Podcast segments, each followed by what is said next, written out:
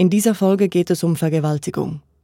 Wenn das bei dir schlechte Gefühle auslöst, dann höre dir den Podcast besser gemeinsam mit einer anderen Person an. Bist du selbst oder dein Umfeld von sexueller Gewalt betroffen, findest du Anlaufstellen im Artikel und Beschrieb zu diesem Podcast.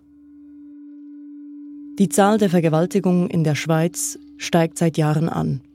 Im Jahr 2022 wurden in der Schweiz 867 Vergewaltigungen angezeigt. Die Dunkelziffer bleibt groß.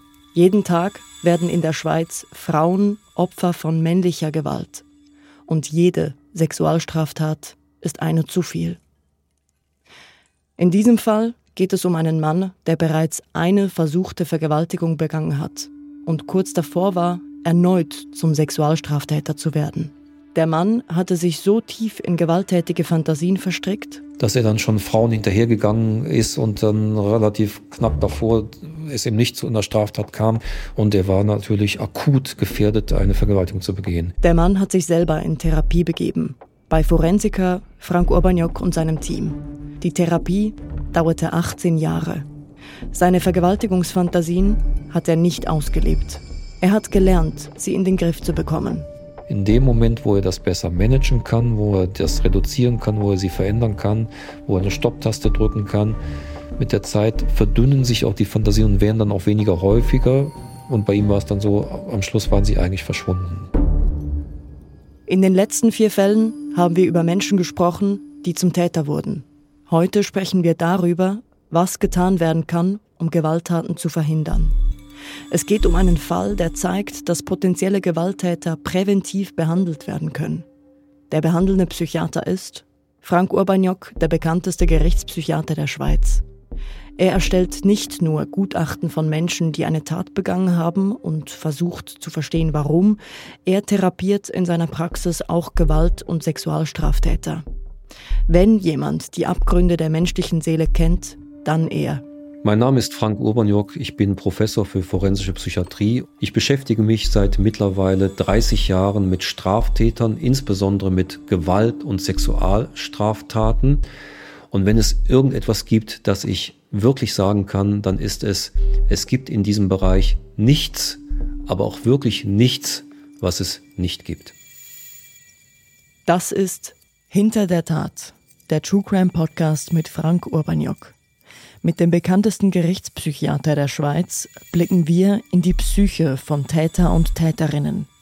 Eine Koproduktion der Podcast-Schmiede und von Tagesanzeiger, Basler Zeitung und Berner Zeitung. Folge 5 Therapie verhindert Gewalt. Dieser Podcast basiert auf persönlichen Gesprächen mit und persönlichen Haltungen von Frank Urbaniok. Der Einblick in die Hintergründe der Fälle ist streng reglementiert. Darum verzichten wir in diesem Podcast auf detaillierte Angaben wie Namen, Orte oder Daten. Es ist ein Notfall. Ein Fall, der akut ist und dringend psychologische Unterstützung benötigt. In der Praxis von Frank Urbaniuk und seinem Team meldet sich eine Beratungsstelle. Es geht um einen Klienten, Mitte 30, in Trennung. Er hat Aggressionen, ein Gewaltproblem und Vergewaltigungsfantasien. Die Beratungsstelle fragt, könnt ihr ihn übernehmen? Diesem Klienten kann unsere gängige Beratung nicht mehr helfen. Es braucht eine Person aus dem Team von Frank Urbaniok. Die Psychologen und Psychiaterinnen, die in seiner Praxis arbeiten, sind auf deliktorientierte Therapie spezialisiert. Sie erstellen Risikobeurteilungen und machen Therapien mit Gewalt- und Sexualtätern. Das Team Urbaniok übernimmt den Mann. Er kommt freiwillig. Er merkt, dass er Hilfe braucht. Er sucht Unterstützung wegen seiner Gewaltfantasien. Eine Psychologin aus der Praxis von Frank Urbaniok führt zwei Gespräche mit dem Mann und merkt schnell, ja, es ist ein Notfall. Der Mann hat ein akutes Gewaltpotenzial. Sie erfährt es selbst auf erschreckende Art und Weise, denn der Mann erzählt ihr während des Gesprächs, dass er auch Gewaltfantasien gegenüber ihr als Therapeutin habe. Da kam es dann zu einer Krisensituation, weil deutlich wurde, dass er dann diese Vergewaltigungsfantasien dann der Therapeutin gegenüber hatte und die Vorstellung hatte, er passt sie unten in der Tiefgarage ab und wird sie vergewaltigen. Sofort schaltet sich Frank Urbaniok ein. Nach einem Gespräch zu dritt übernimmt er den Fall. Er verschafft sich einen Überblick, wer der Mann ist und darüber, was bisher passiert ist. Es stellt sich heraus, die Vergewaltigungsfantasien hat der Mann bereits sehr lange. Aber nicht nur das. Als junger Mann hatte er bereits einmal versucht, eine Frau zu vergewaltigen. Da spielte Alkohol eine Rolle, es spielten aber auch Fantasien eine Rolle, mal eine Frau zu vergewaltigen und ähm, sich das zu nehmen, was er damals, wo er das Gefühl hatte, das klappt auf dem normalen Weg nicht, äh, mit Freundinnen und so weiter. Und er hat dann eine Frau niedergeschlagen, aber weil er dann so betrunken war, ist die dann davongekommen und äh, ist nicht Opfer geworden. Der Mann wird verhaftet und bestraft. Er kommt in einen Maßnahmenvollzug für Jugendliche, aber nicht wegen versuchter Vergewaltigung. Dort hat man aber nicht erkannt, dass es eigentlich ein versuchtes Sexualdelikt war, sondern man ist damals davon ausgegangen, so hat er das auch erzählt, es ist ein Überfall, ich war betrunken, es ging um Geld. Der Mann bleibt für zwei Jahre in der Maßnahme, danach führt er sozusagen ein normales Leben. Er heiratet, hat einen Job, ein aktives Sozialleben und ist Teil der Biker-Szene. Die Fantasien geraten in den Hintergrund. Doch dann geht seine Beziehung in die Brüche. Er trennt sich von seiner Ehefrau und gerät so in eine Krisensituation. Die Fantasien kommen zurück. Er merkte in dieser Krisensituation, dass dann nach den zehn Jahren diese Fantasien wieder übermächtig wurden. Und bei ihm war aber gut auch, dass er dem nicht vollkommen gefolgt ist, sondern das war einerseits, wollte er diesen Fantasien nun nachgeben oder die hatten so einen Druck, dass er das Gefühl hat, das muss ich jetzt machen. Aber es war auch ein anderer Teil, dass er das nicht richtig fand. Der Mann erkennt also das Problem und sucht sich Hilfe bei der Beratungsstelle. Von dort wird er an Forensiker Frank Urbaniok überwiesen. Dass er sich freiwillig Unterstützung sucht, ist eigentlich eine gute Grundlage für eine Therapie. Allerdings ist die Situation akut gefährlich. Der Mann erzählt Urbaniok, die Vorstellung, das Verlangen, eine Frau zu vergewaltigen, ist derart groß, dass er dann schon Frauen hinterhergegangen ist und dann relativ kurz, ähm, also knapp davor, es ihm nichts unter Straftat kam und er war natürlich akut gefährdet, eine Vergewaltigung zu begehen. Es besteht jederzeit die Gefahr, dass der Mann seine Fantasien in die Tat umsetzt. Frank Urbaniuks oberstes Ziel ist, dass das nicht passiert. Um den richtigen Umgang mit dem Mann zu finden, versucht er als erstes zu verstehen, wer ist der Mann, der jetzt Mitte 30 in der Therapie sitzt und mit seinen Dämonen kämpft. Was Urbaniok bald erfährt, der Mann hatte in seiner Kindheit sexuelle Ausbeutung in der Familie erlebt. Er war selbst das Opfer von sexueller Gewalt. Ein solches Erlebnis kann damit zusammenhängen, dass jemand selbst sexuelle Gewaltfantasien entwickelt. Bei ihm ist es so gewesen. Das heißt aber nicht, dass Menschen, die Opfer sind, dann später zum Täter werden. Viele werden das nicht. Aber bei manchen von diesen Tätern kann es sein, dass sich diese Erinnerungen so einbrennen, weil sie so emotional stark sind und stark im Sinne von belastend und fürchterlich, dass sich daraus dann die Fantasie entwickelt, um das wie ungeschehen zu machen, muss ich Ohnmacht in Macht umdrehen. Und manchmal kann das eine Wurzel von solchen Fantasien sein, weil die ja so hoch, unser Gehirn reagiert darauf, was hoch emotional eingebrannt wird.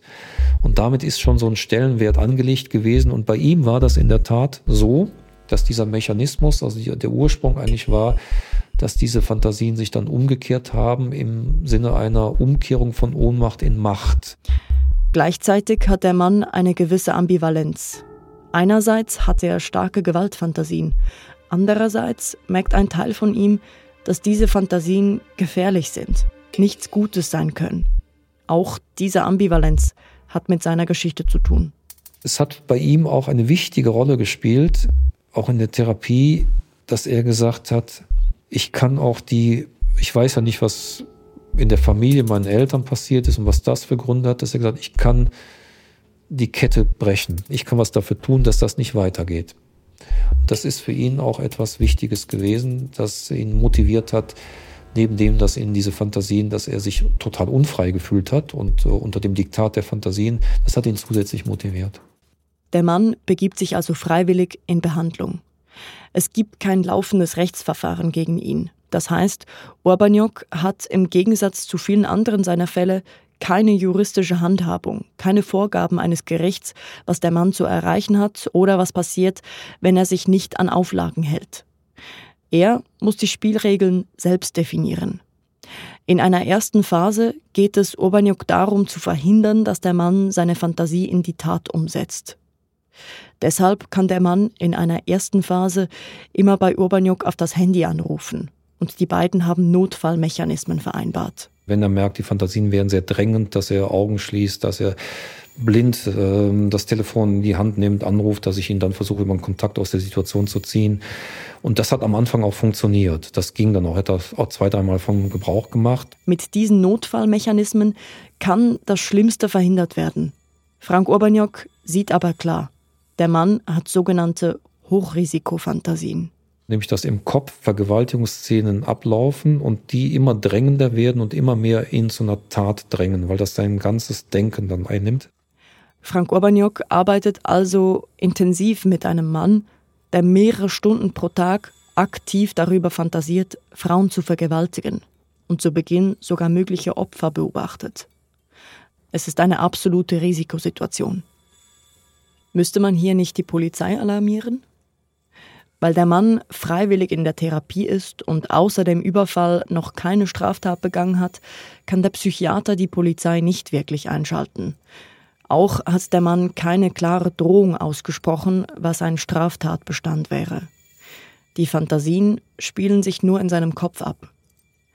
Es gäbe folglich nur die Möglichkeit, dass die Polizei den Mann für 24 Stunden festhält, in Präventivhaft nimmt.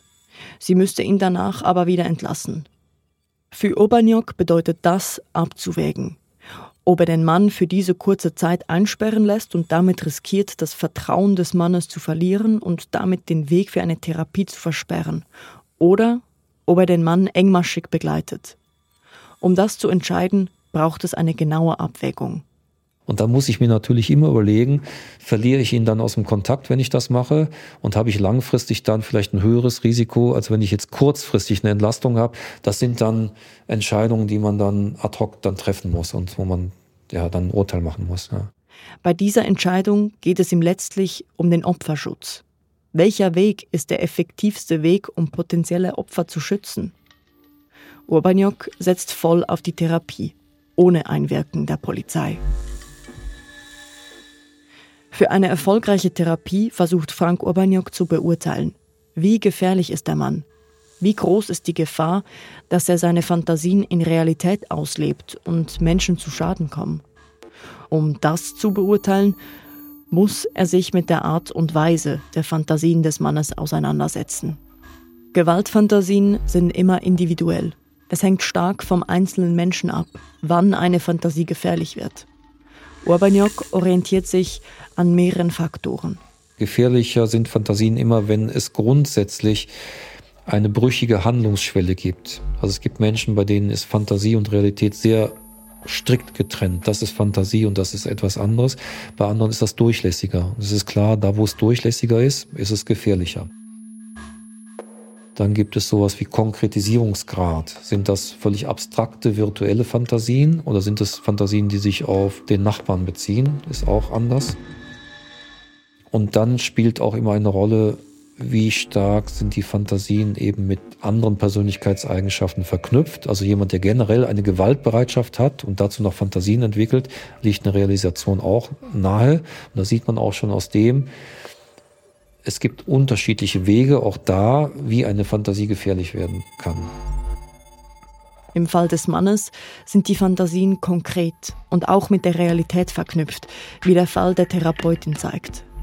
Die Gefahr, dass er sie also in Realität umsetzt, ist hoch. Urbaniok setzt sich auch genauer damit auseinander, woher die Fantasien kommen. Er stellt fest, der Mann hat eine Disposition, sich von gewalttätigen Handlungen sexuell angezogen zu fühlen. Aber nicht ausschließlich. Urbaniok spricht von einer Affinität.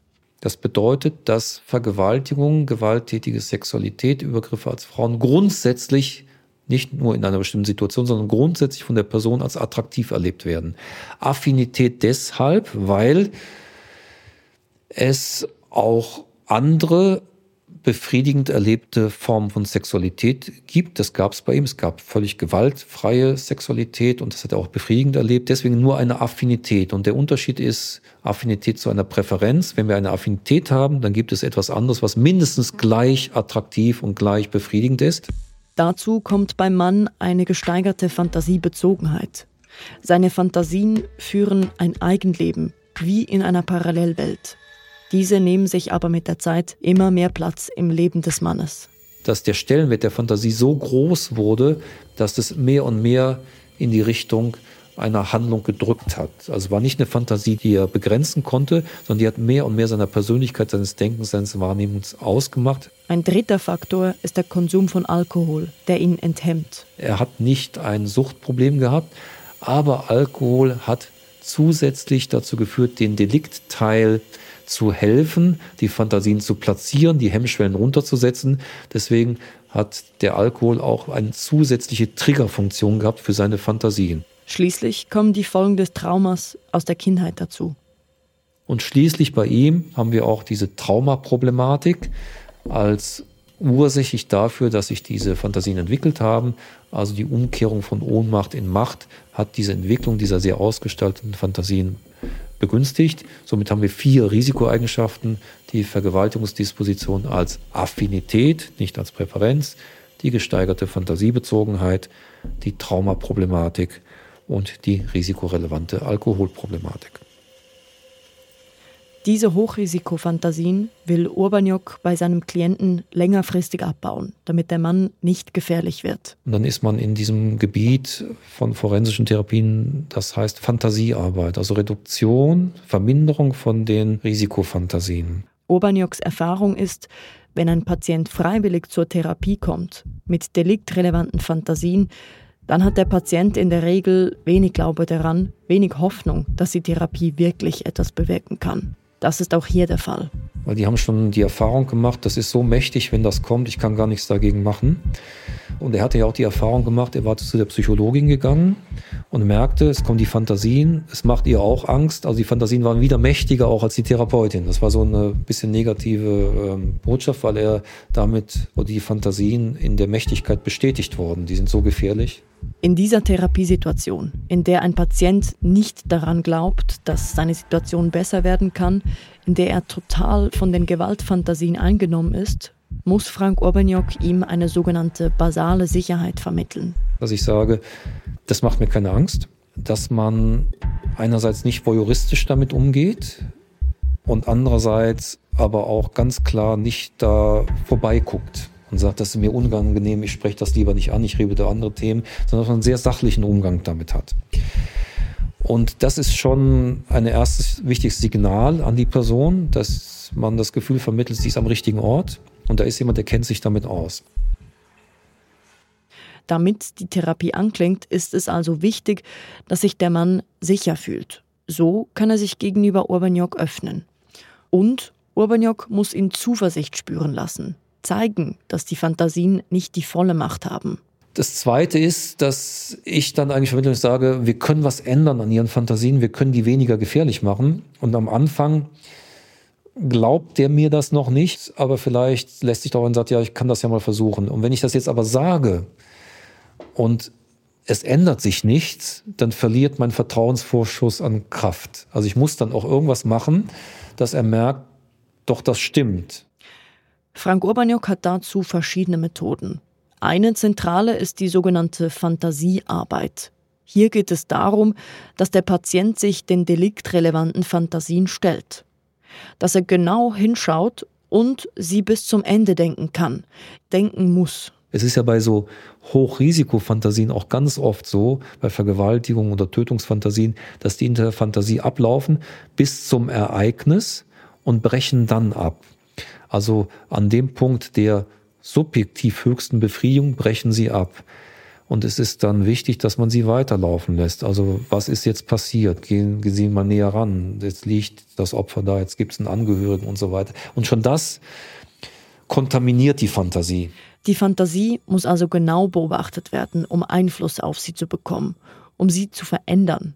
Bei der Fantasiearbeit übt Frank Urbaniok mit dem Mann auch, die Fantasie zu unterbrechen, die Gefühle zu stoppen. dass man die Fantasie wie ein Film ablaufen lässt, wie ein Video und dass man so ein Bild sagt und sagt, stellen Sie sich das mal vor wie ein Film, wie eine Szene, die abläuft und wir sind dann im Vorfeld dieser Vergewaltigung und drücken Sie mal eine Stopptaste, halten Sie das an.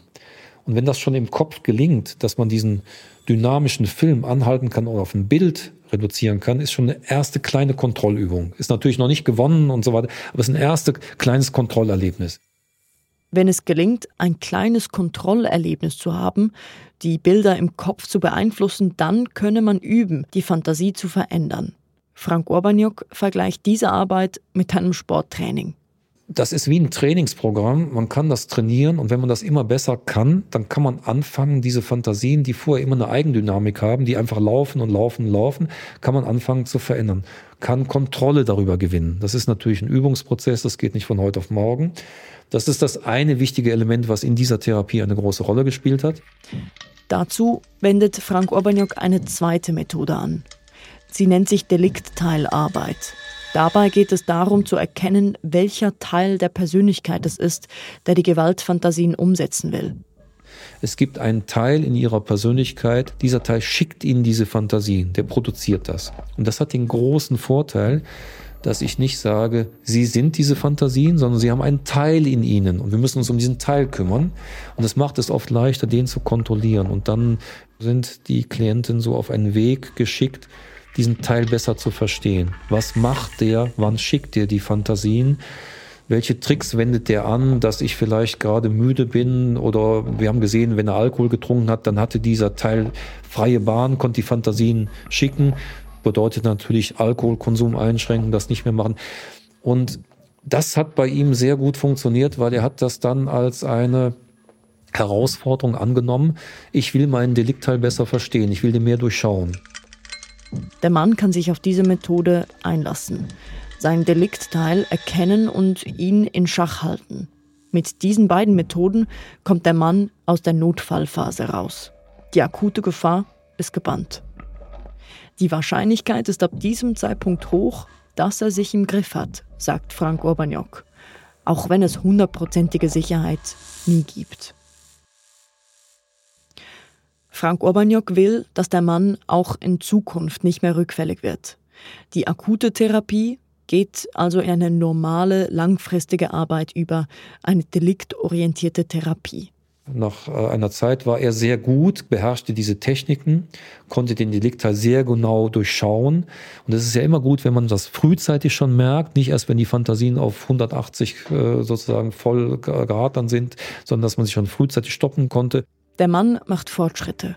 Konkret heißt das, als der Mann die Therapie mit Frank Urbaniok angefangen hat, hatte er täglich mehrere Stunden Gewalt- und Vergewaltigungsfantasien. Nach zwei Jahren Arbeit treten diese noch drei bis viermal im Monat auf. Weil er wie ein Sportler, der das trainiert, immer besser daran war, das zurückzudrängen, das zu ändern, das zu kontrollieren, den Delikt halt zu durchschauen, dem nicht auf den Leim zu gehen. Und das Gute daran ist auch, dass er das als einen Kompetenzgewinn erlebt hat. Also nicht etwas, ich muss das jetzt machen, sondern wie ein Sportler, der Erfolge hat, wo er auch sagt, ich werde in dem besser. Und das es funktioniert ja nie, wenn man jemand nur was wegnimmt und er nichts dafür bekommt. Er hat dafür etwas bekommen, dass er gesagt hat, das ist eine tolle Leistung, dass ich das schaffe. Insgesamt ist der Mann 18 Jahre bei Frank Urbaniok in Therapie. Der Patient wird immer stabiler, die Fantasien weniger. Er hat gelernt, mit ihnen umzugehen, sie nicht in die Tat umzusetzen. Der Weg dahin hat etwas damit zu tun, dass entweder diese Fantasien viel weniger werden oder dass die Person das besser managen kann. Und in der Regel, wie auch in dem Fall, geht beides Hand in Hand in dem Moment, wo er das besser managen kann, wo er das reduzieren kann, wo er sie verändern kann, wo er eine Stopptaste drücken kann, mit der Zeit verdünnen sich auch die Fantasien und werden dann auch weniger häufiger. Und bei ihm war es dann so, am Schluss waren sie eigentlich verschwunden. Solche Therapieerfolge bei langjährigen Therapien erlebt Frank Urbaniok häufig. Der Erfolg einer Therapie bei akuten Gewaltfantasien kann sich auf unterschiedlichste Weise zeigen. Es ist möglich, dass Therapieerfolge nur darauf basieren, dass man das besser kontrollieren kann. Das ist kein schlechter Weg. Man kann ein ganz normales Leben führen, und es bleibt die Problematik bestehen, aber man kann perfekt damit umgehen. Ist ein guter Weg, ist kein schlechterer Weg. Theoretisch gibt es auch die Möglichkeit, dass die Problematik verschwindet und geringer wird. Oder dass eben beides passiert. Das sind die drei möglichen Wege. Nicht immer verschwinden die Fantasien also. Im Fall des Mannes aber größtenteils schon. In den letzten Jahren der Therapie sind die Vergewaltigungsfantasien bei dem Mann nicht mehr intensiv. Urbaniok und der Mann sehen sich nur noch selten, vielleicht einmal im Jahr. Der Mann ist stabil und kommt nur noch zur Sicherheit in die Therapie. Es war dann fast wie der Service beim Automechaniker. Also er kam dann nochmal vorbei und hat dann vielleicht retrospektiv, hat erzählt, also ich habe die und die Situation, vielleicht muss mir nochmal schnell was gerade ziehen, aber er war dann so trainiert in diesen Fähigkeiten, in dieser Fantasiearbeit, Deliktarbeit, er war dann so gut da drin, dass äh, das nicht mehr viel gebraucht hat. Es ist eine Nachsorgephase, in der auch erkannt werden kann, ob die Lebenssituation des Mannes sich wieder verändert, reagiert werden kann, falls er wieder in eine Krise kommt. Die Situation des Mannes war anfangs gefährlich. Es gab ein akutes Risiko, dass er seine Fantasien Realität werden lässt. Nun, 18 Jahre später, hat die Therapie gefruchtet. Dass sich der Mann aus seinen Gewaltfantasien befreien konnte, sei auch von seiner Persönlichkeit und seinem Willen abhängig gewesen. Das ist allerdings immer wichtig, dass es zumindest einen Teil in der Persönlichkeit von dem Täter gibt, der sagt, okay, ich lasse mich auf die Arbeit ein, ich will das. Das braucht es. Es braucht also etwas von Motivation, wo man andocken kann. Und vielleicht muss man am Anfang die Motivation erst erarbeiten. Das braucht es. Und dann ist viel möglich. Dann ist viel möglich. Es ist nicht das erste Mal, dass Frank Urbaniok erlebt, dass eine Therapie verhindert, dass potenzielle Täter straffällig werden. Also ich sehe über diese Jahre jetzt, ich sehe viele gelungene Verläufe, viele, wo das dann am Schluss wirklich eine Win-Win-Win-Situation ist, weil wenn dieser Mensch, was dann der Fall war, keine Straftat begeht, dann hat er ein besseres Leben, er hat ein freieres Leben, ein unabhängigeres Leben. Und die Gesellschaft hat einen Gewinn und natürlich potenzielle Opfer sind geschützt. Und deswegen sage ich, das sind Dinge, die sind Win-Win-Win für den Täter selbst, für potenzielle Opfer und für die Gesellschaft. Doch viele der erfolgreichen, gelungenen Therapien dauern mehrere Jahre lang. Das ist mit hohen Kosten verbunden. Kosten, die der Staat oder die Krankenkassen übernehmen. Also am Ende Steuerzahlerinnen und Steuerzahler und die Gesellschaft. Es gibt daher an der Strategie der Täterprävention auch Kritik. Stimmen, die sagen, das ist Geldverschwendung. Ja, ich verstehe den Impuls auch, weil man erstmal so einen Widerstand hat und sagt, jetzt für die noch Geld ausgeben. Dazu muss man sagen, Therapien, wenn man sie richtig macht, die Betonung ist, wenn man sie richtig macht, wenn man es mit langem Atem macht, wenn man es als Risikomanagement versteht und nicht, ich mache mal ein Jahr und dann ist fertig oder ich mache es nur halb, halbpatzig. Äh, wenn man es richtig macht, das weiß man, man kann Rückverraten markant senken, markant senken. Dazu gibt es viele Studien. Sie alle kommen zum Ergebnis, dass intensive Therapie positive Auswirkungen hat.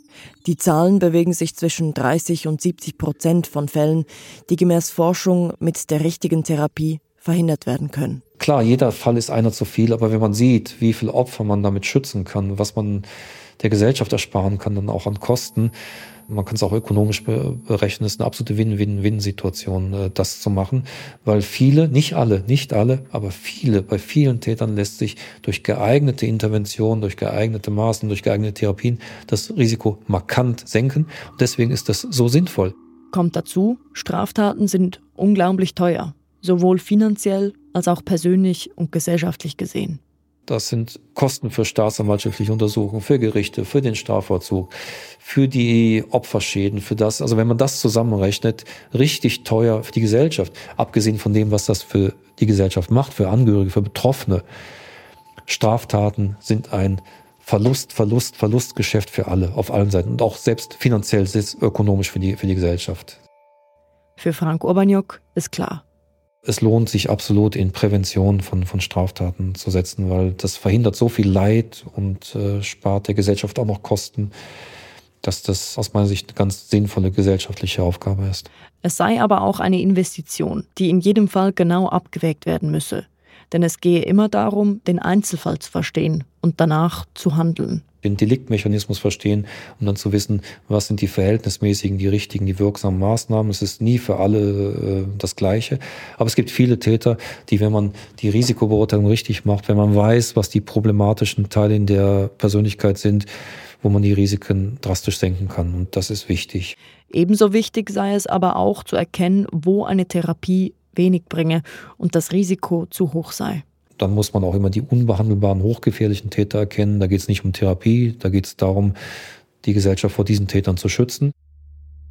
Sind die Voraussetzungen günstig, kann eine Therapie von potenziellen Straftätern langfristig gelingen und sie zu einem ungefährlichen Mitglied der Gesellschaft machen.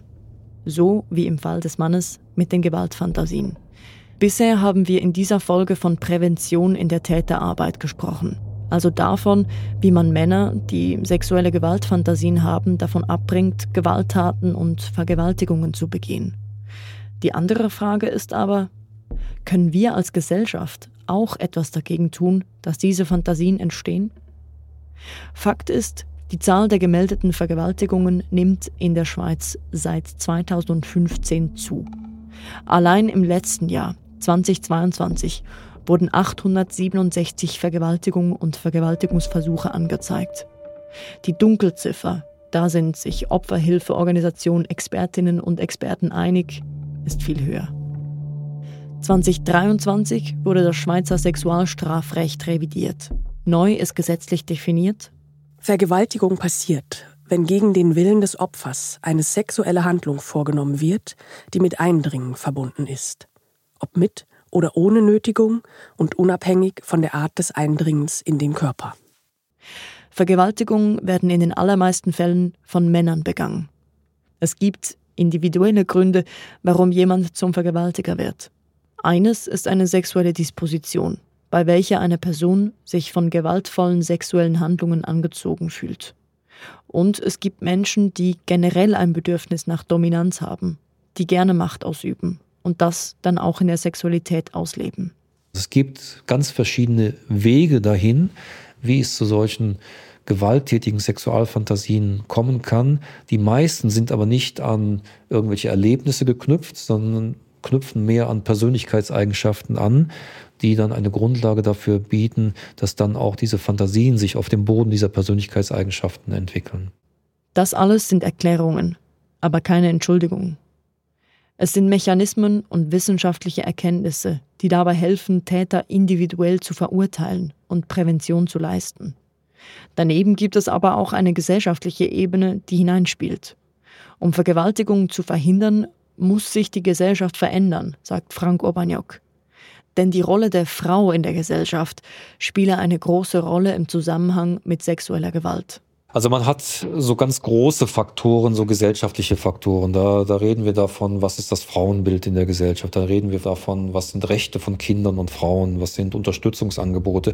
Dann muss man auch sagen, wir reden dann auch von äh, Problematiken bis hin zu Migrationsproblematiken, wo es Rollenbilder gibt, die dann Übergriffe, sexuelle Übergriffe wahrscheinlicher machen, weil dann in dem Rollenbild dazugehört, ähm, der Mann äh, hat das Recht oder die Verfügungsgewalt über Frauen. Auch das spielt dann eine Rolle. Und äh, das sind dann Dinge, die man, auf die man sich dann äh, auch dem, dem man sich annehmen muss auf einer gesellschaftlichen Ebene. Es brauche also Unterstützungsangebote für Frauen und vulnerable Gruppen.